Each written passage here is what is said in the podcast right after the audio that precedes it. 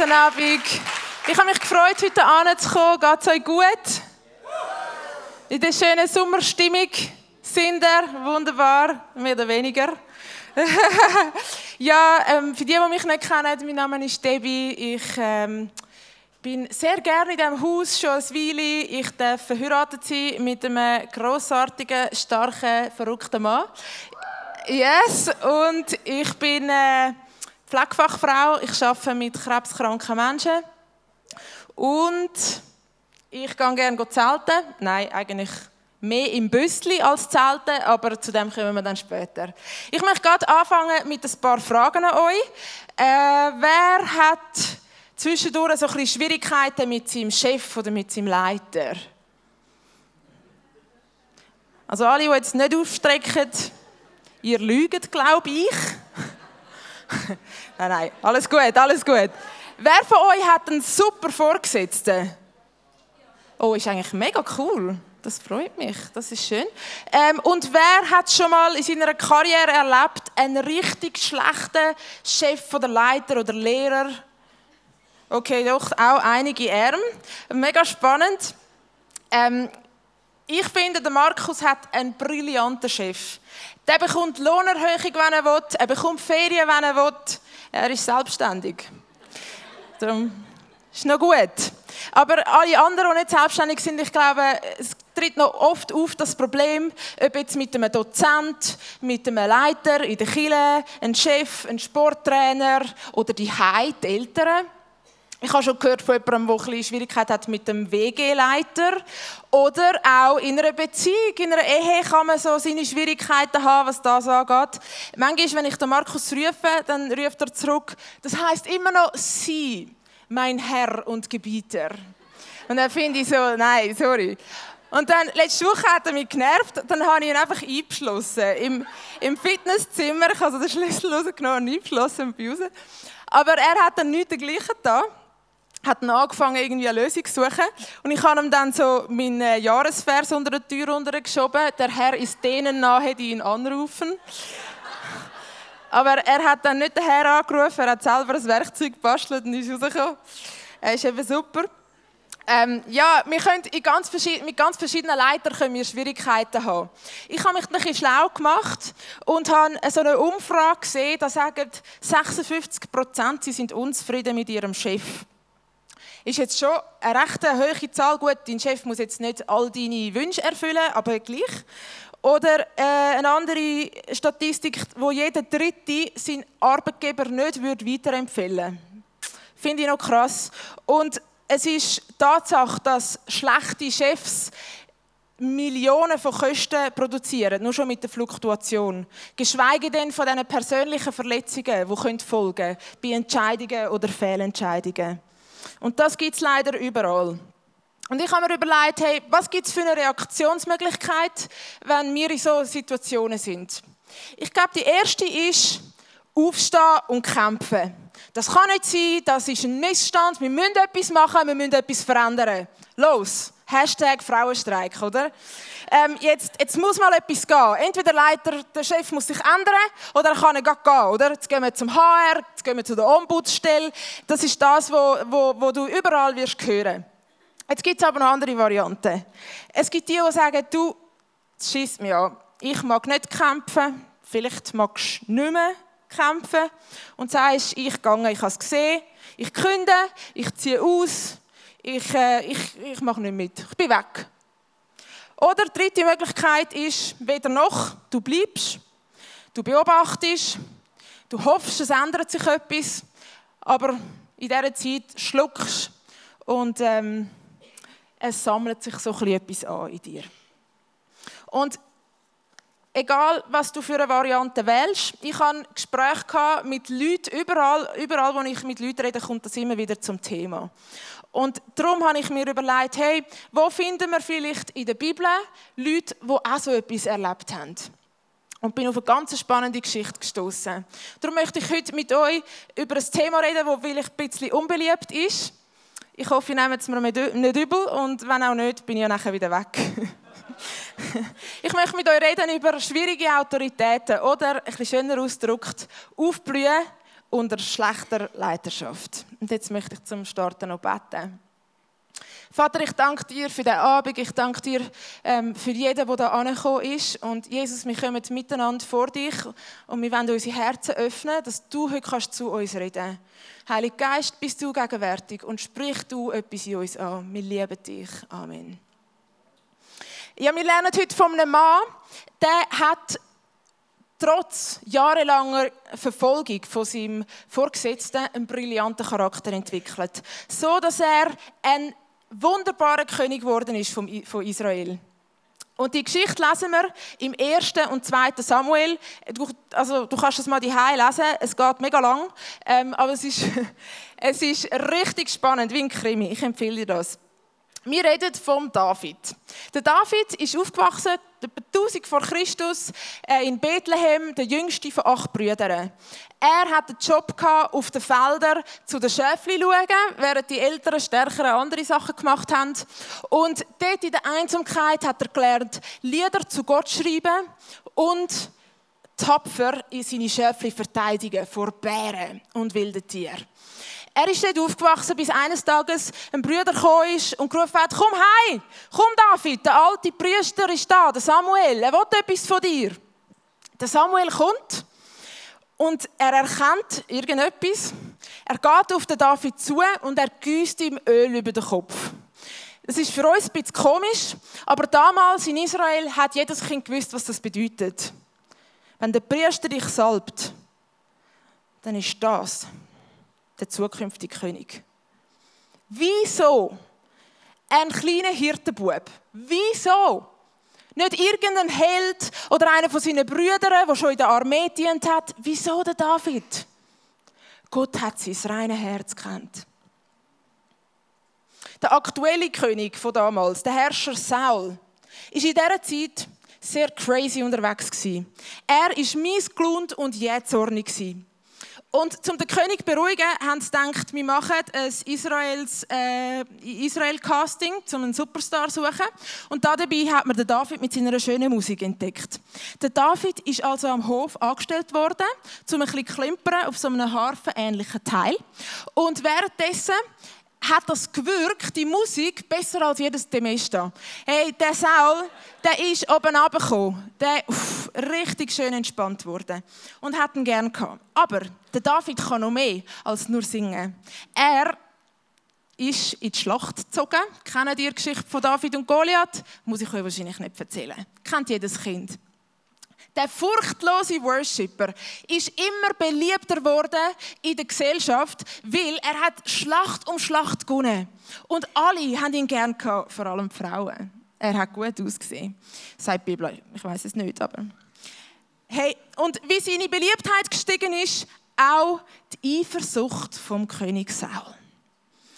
Er hat mehr und mehr den David nicht mehr schmücken. Er hat irgendwie gespürt, das ist womöglich der Chosen Frozen, der mich mal ablösen wird. Und das gefällt mir nicht. Der Saul ist so hässlich geworden, dass er den David hat versucht umzubringen. Er hat dreimal während der Musik machen ihm Speer entgegengeschossen. Stell dir das vor. Der David hat zuerst probiert, easy zu bleiben und einfach weiterzuspielen. Mit der Zeit hat er dann gemerkt, er meint das ernst mit diesen Speer und ist geflüchtet. Er ist geflüchtet, weg von Israel aufs Land, ähm, in die Wüste, einfach nur noch weg. Und der Saul, der war so voll Paranoia, der hat David einfach als eine riesige Bedrohung gesehen und ist ihm nah. Er hat ihn gejagt. Hey, nicht einfach nur ein paar Tage. Das ist über Jahre gegangen. Und zu dieser Zeit war David vielleicht noch nicht mal 20 gewesen. Er hat ihn gejagt. Er hat ihn einfach nur noch abmurksen mit seinen Soldaten. Und der David ist durchs Land gezogen und er hat sich versteckt in so Höhlen. Das ist jetzt heute meine Höhle. Er hat sich versteckt und musst dir mal vorstellen, der Abstieg. Du bist ein Musiker, ein Krieger in Israel ähm, und dir geht es gut, hast ein schönes Leben, Ansehen und plötzlich ist alles weg. Plötzlich bist du auf der Flucht, in der Einsamkeit, kämpfst um dein Überleben und er hat sich da versteckt in diesen Höhlen. in Engedi, das ist so richtig Todsmeer. Und wo er sich dort versteckt hat, ich weiß nicht, wie es dir geht. Hast du dich schon mal in einer Höhle versteckt? Hm, vielleicht für ein Kinderspiel, aber sonst vielleicht gerade nicht. Aber vielleicht kennst es du, dass du in so einer Höhle bist, in einer Höhlensituation, in einer Wüstenzeit, wenn du so einen schlechten Chef, hast, wenn du dich ungerecht behandelt fühlst. Oder wenn nur schon in, deinem, in deinen Gedanken etwas kreist zu dem Thema Leiterschaft und Leiter, wo du vielleicht nicht als fähig siehst und du steckst in dieser Höhle hinein. Und ich habe mir überlegt, hey, wie geht es dem David, wo er in diesen Höhle hinein ist. Ich habe mir vorgestellt, wenn er die Nacht dort hinein verbringt, es ist nass, es ist feucht, es ist kalt und er ruft zu seinem Gott, auch ohne Instrument.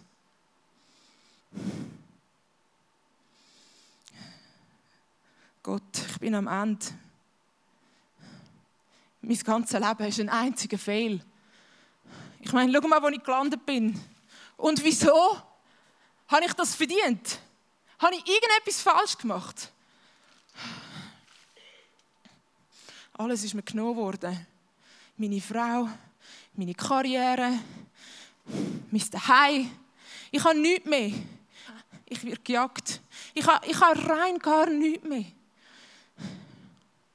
Mal, eins habe ich noch. Und zwar die Hoffnung. Die Hoffnung, dass du mich rettest.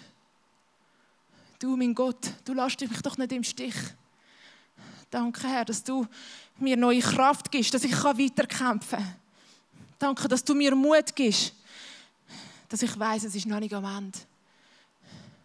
Danke, Herr, dass du mich nie verlässt. I will look to you, keeper of my soul. You're in control when the ground is shaking. I won't lose heart. You're in control.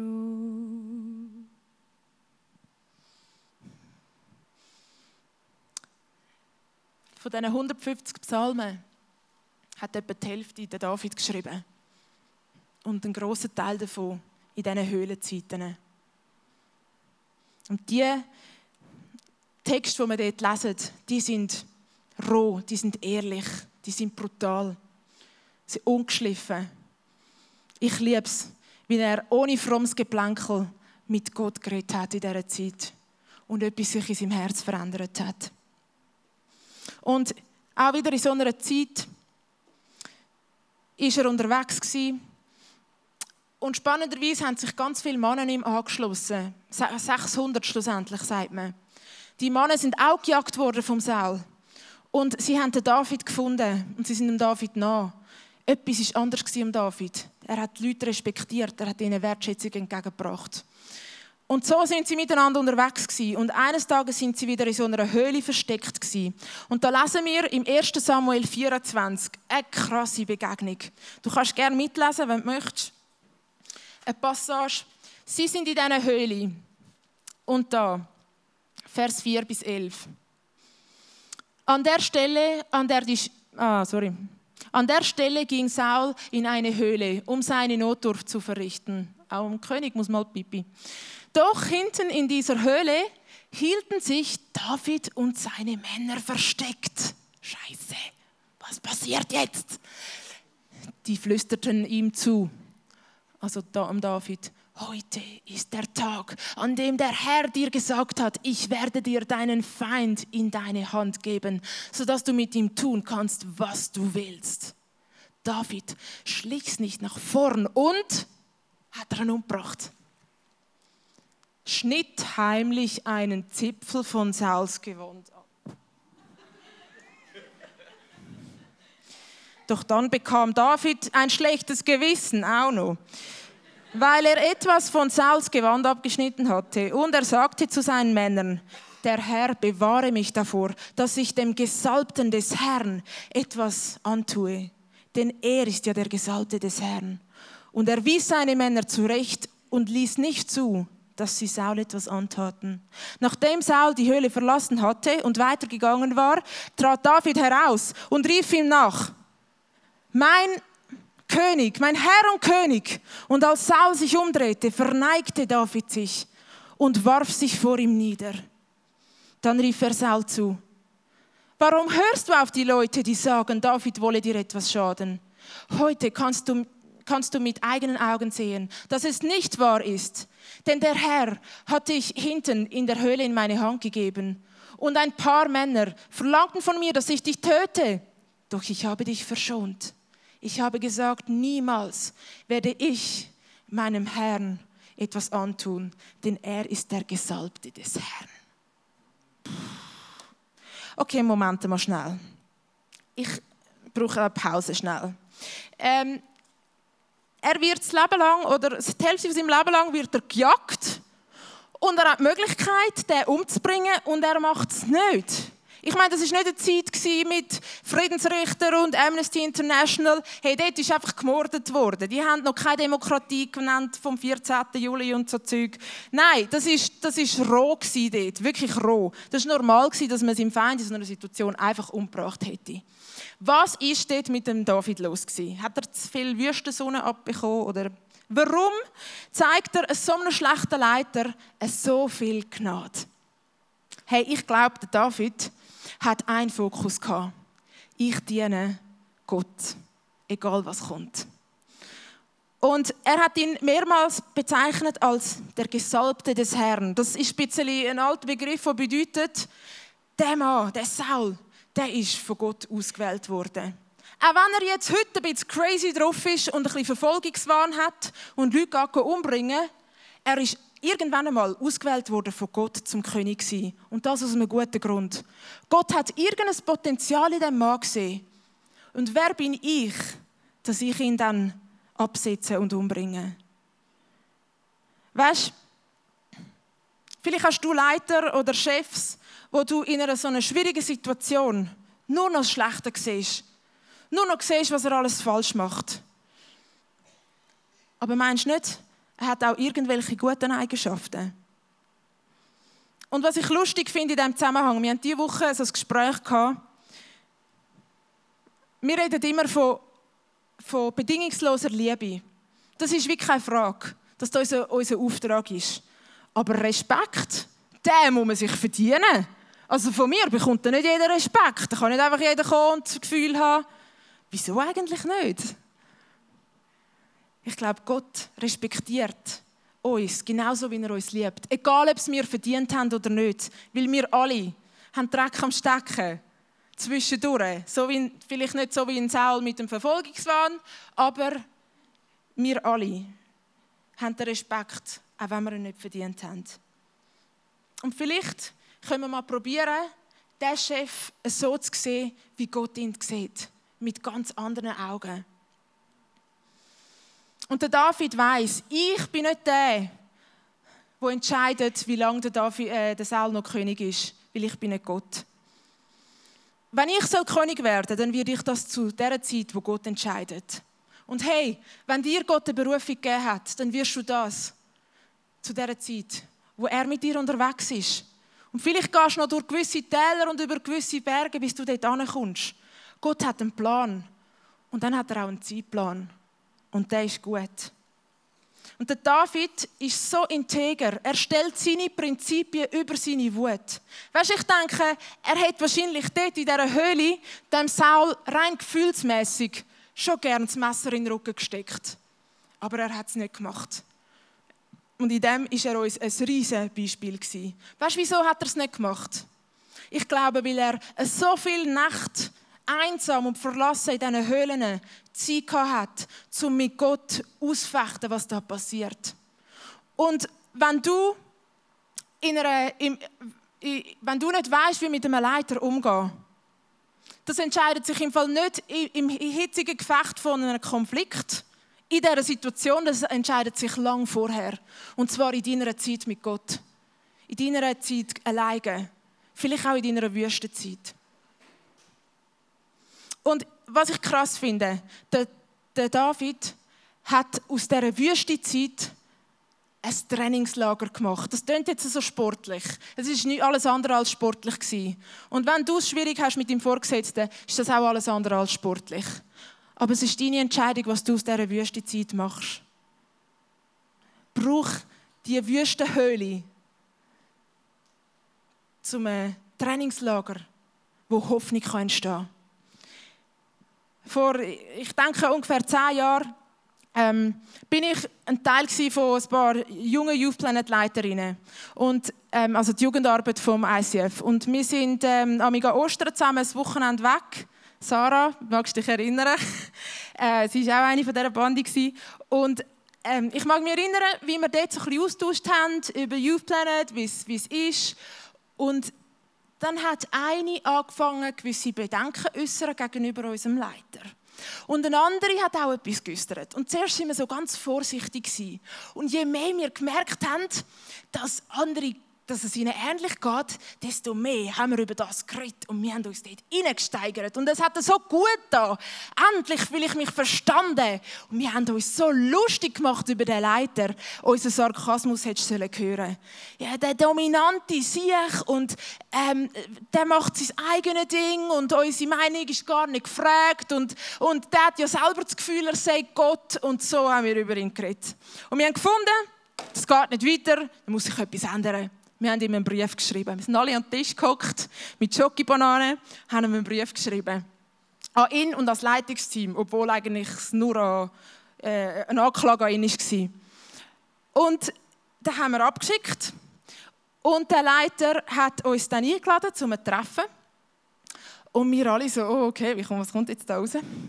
Und krass war, wie er eigentlich auf alle unsere Zweifel und Behauptungen hat können Antwort geben. Gewisse Sachen haben sich geklärt, gewisse Sachen sind ins Rollen gekommen.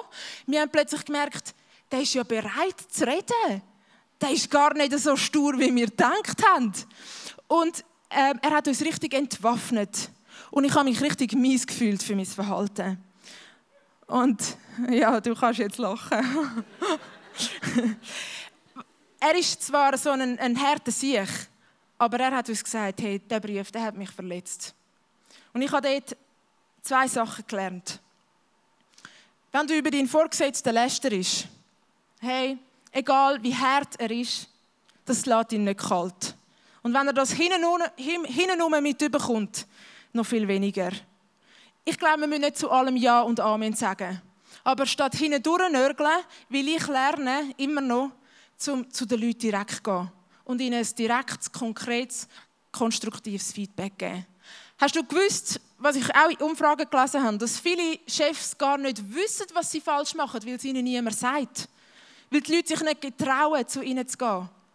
Hey, fass Mut, fass dir ein Herz und red mit deinem Chef, mit deinem Leiter über das, was nicht geht. Und suche zusammen Lösungen. Und das andere ist, wenn ich einen Groll hege in meinem Herz gegenüber ähm, einem Vorgesetzten. Egal, ob ich es ihm direkt sagen, hinten oder nur in Gedanken tragen. Das macht mich versäuert. Ich werde daran bitter. Und weißt, Wut und Rach, das bringt dir überhaupt nichts, es erfüllt dich nicht. Du siehst den Saul. Über Jahre hinweg hat er David und nachher noch andere Männer verfolgt. Das gibt dir keine, keine Ruhe. Aber wenn du kannst vergeben hey, das bringt den Frieden. Du kannst abschließen und führen schauen. Du entscheidest, was du aus deiner Wüstenzeit machst. Und der David, er ist gleich noch König geworden. Irgendwann, nachdem der Saul gestorben ist. Er hat sich am Schluss selber umgebracht. Und weißt du wieso? Also, er ist König geworden und er hat einen brillanten Charakter gehabt und er hat das Land regiert wie niemals zuvor. Und niemals nachher, vor allem. Er war erst der zweite König. Und der David, man redet vom Davidsstern, der wird dreit auf der israelischen Flagge. Er ist ein Symbol, er ist ein Vorbild für, für so viele Generationen. Und weißt du, was ich glaube? Sein Charakter, wo ihn so weit gebracht hat als König, hat er da in dieser Leidenszeit entwickelt. Genau da. In dieser Wüstenhöhle, wo er zum Trainingslager gemacht hat und wo neue Hoffnung entstanden ist. Neben dem David bin ich noch auf einen anderen Mann gestoßen, der zu diesem Thema mega viel zu erzählen hat. Hat irgendjemand eine Ahnung, wer das könnte sein? Josef. Oh, das wäre ganz eine gute Predigt. Danke vielmals, gute Idee. Ja, das stimmt. Noch ein anderer mit J. Jesus ist immer eine gute Antwort. Nein, ohne, ohne Witz. Ich habe eine Stelle gefunden, die hat mich beeindruckt. Ähm, Im Petrus, im 1. Petrus 3,18 lesen wir. An die Sklaven. Da fühlt sich jetzt natürlich niemand von uns betroffen, oder? Außer die, die vielleicht in der Gastronomie arbeiten. Ähm, nein, ich kann euch beruhigen. Ähm, Sklaven, das Wort im Griechischen, ähm, bedeutet auch normale Angestellte. Also dürfen euch alle angesprochen fühlen. Ordnet euch euren Herren unter. Oh nein, das kommt nicht gut an. Tut, was sie euch sagen, und zwar nicht nur, wenn sie freundlich und vernünftig sind, sondern selbst dann, wenn sie ungerecht handeln. Ach. Denn das ist ein Beispiel für die Gnade Gottes. Wenn jemand ungerechte Behandlung geduldig erträgt, weil sein Gewissen Gott verantwortlich ist. Aber wenn ihr für das Gute, das ihr getan habt, ah, sorry, verpasst, ähm, dieses Leiden gehört zu den Leben, zu dem Gott euch berufen hat. Christus, der für euch litt, ist euer Vorbild, dem ihr nacheifert. Er hat nie gesündigt und nie jemandem mit seinen Worten getäuscht. Er hat sich nicht gewehrt, wenn er beschimpft wurde. Als er litt, drohte er nicht mit Vergeltung. Er überließ seine Sache Gott, der gerecht richtet. An seinem eigenen Körper hat er unsere Sünden an das Kreuz hinaufgetragen, damit wir für die Sünde tot und für die Gerechtigkeit leben können. Durch seine Wunden sind wir geheilt. Oh, so eine starke Stelle und gleich etwas ist heavy zu verdauen. Dieses Leiden gehört zum Leben, dem, zu dem Gott euch berufen hat. Schon ein speziell, oder? Ich meine, was ist mit Johannes 10,10? 10? Er gibt uns das Leben im Überfluss. Was ist mit From Glory to Glory? Das klingt jetzt also nicht so. Was soll das? Aber weißt du was? Das Leben mit Jesus ist beides. Jesus hat Wunder da. Er hat Kranke geheilt, er hat Tote auferweckt und gleichzeitig ist er elendig am Kreuz gestorben, nach einem langen Leidensweg. Er hat das auf sich genommen. Er hätte es ändern aber er hat das nicht. Und er hat uns darum gesagt, hey, das Leben mit mir wird im Fall kein Nutella schlecken. Was kein Problem wäre für Luisa, weil sie hat nicht gerne Schoki, aber ähm, er hat selber gelitten. Er hat einen langen Tod gelitten. Und weil er gelitten hat, weiß er, wie es dir geht, wenn du leidest. Er weiß, was du durchmachst. Und er kann dir den grössten Trost schenken. Und was ich das Beste finde von seinem Tod, es war das Schlimmste, was passiert ist. Weil Gott ist gestorben. Aber das Beste ist daraus herausgekommen das ewige Leben. Nicht nur für die damalige Zeit, sondern für die ganze Menschheit. Und stell dir vor, wenn so etwas möglich ist, dass Gott aus so einem Scherbenhaufen etwas so wunderbar Neues machen kann. Was meinst du, was kann er machen in deiner Leidenszeit? Was kann er machen durch deine Leidenszeit? Hey, Leiden tut niemand gern. Ich hasse Schmerzen und ich kenne Schmerzen. Ist jemand von euch geimpft? Ich nehme an, die meisten. Es ist so das beste Beispiel. Impfen tut weh im Moment und noch ein paar Tage nachher. Aber sie sind dafür da, die Impfungen, damit du geschützt bist von einer größeren Erkrankung. Ich mache das jeden Tag. Ich quäle Menschen mit Injektionen, damit sie zum Beispiel keine Schmerzen mehr haben, damit sie keine Thrombose bekommen, damit sie keine Übelkeit bekommen, etc. Und das ist manchmal das Prinzip vom Lied. Etwas tut weh, aber etwas viel Besseres kann daraus entstehen.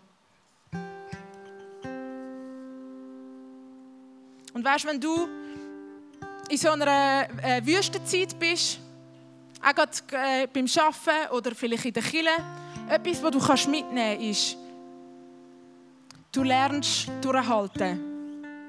Du lernst geduldig sein. Wie der David in all diesen Jahren da rein. Du lernst zu Gott schreien. Ehrlich, ohne frommes Geplänkel. Du lernst dankbar sein für das, was du hast.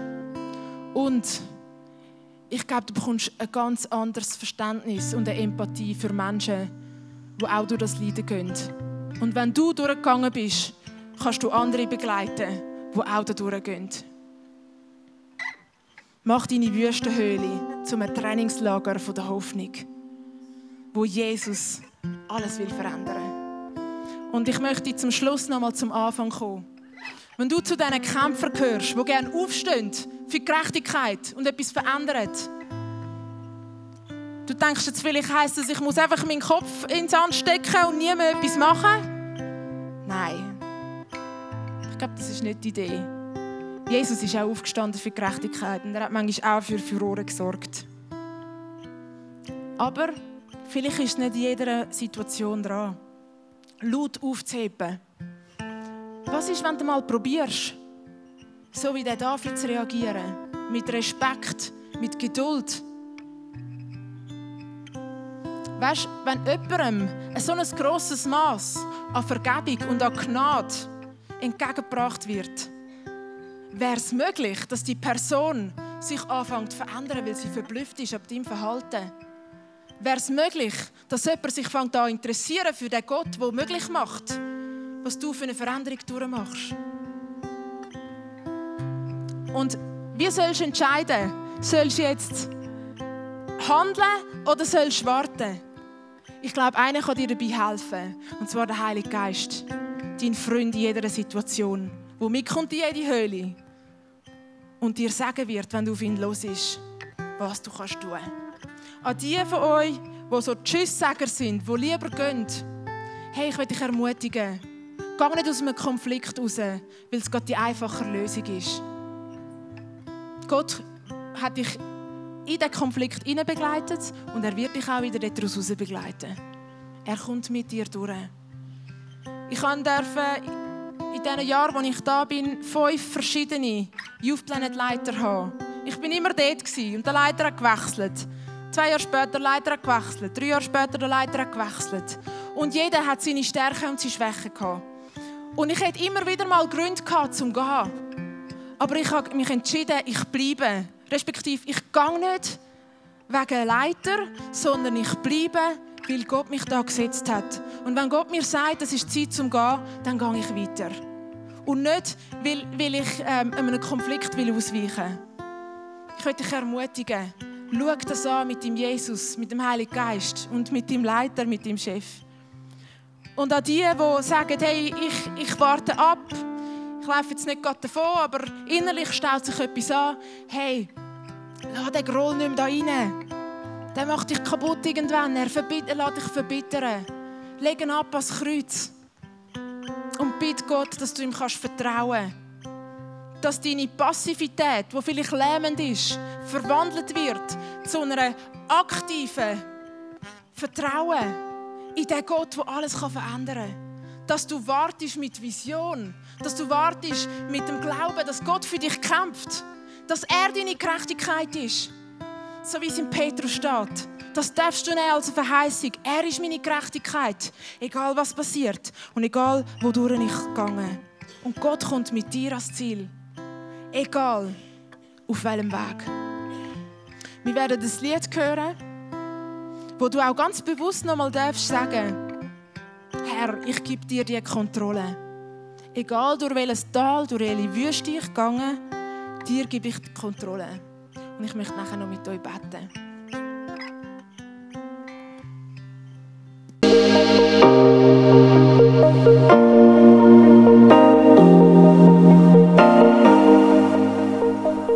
Durch so Messages zu dir redet, ist das mega kostbar. Darum nimm den Schatz unbedingt mit in deinen Alltag. Vielleicht machst du gerade noch eine Notiz zu diesem Thema oder redest mit Jesus in einem Gebet noch selber drüber. Es ist unsere Leidenschaft als ICF 20s, junge Menschen zu begleiten auf ihrem Weg mit Gott und sie dabei zu unterstützen. Hey, und wenn du den ICF 20s willst besser kennenlernen dann komm doch vorbei. Wir treffen uns jeden Freitagabend in der Samsung Hall in Stettbach. Du findest uns natürlich auch online, Social Media wie Instagram, Facebook und Snapchat. Dort kannst du dich informieren über Smart Groups, Camps oder was sonst noch so läuft bei uns in der Kirche. Danke fürs Hineinklicken. Bis zum nächsten Mal.